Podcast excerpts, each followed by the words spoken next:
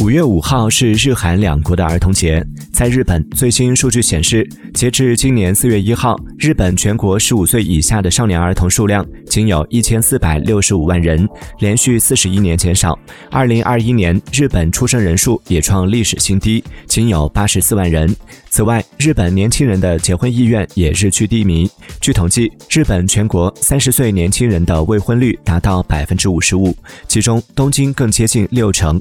在韩国。儿童这一群体正显得越来越珍贵。韩国的生育率全球垫底，二零一八年以来，总和生育率已经连续四年低于一，也就是每名育龄女性平均生育不到一个孩子，远低于确保人口稳定的二点一。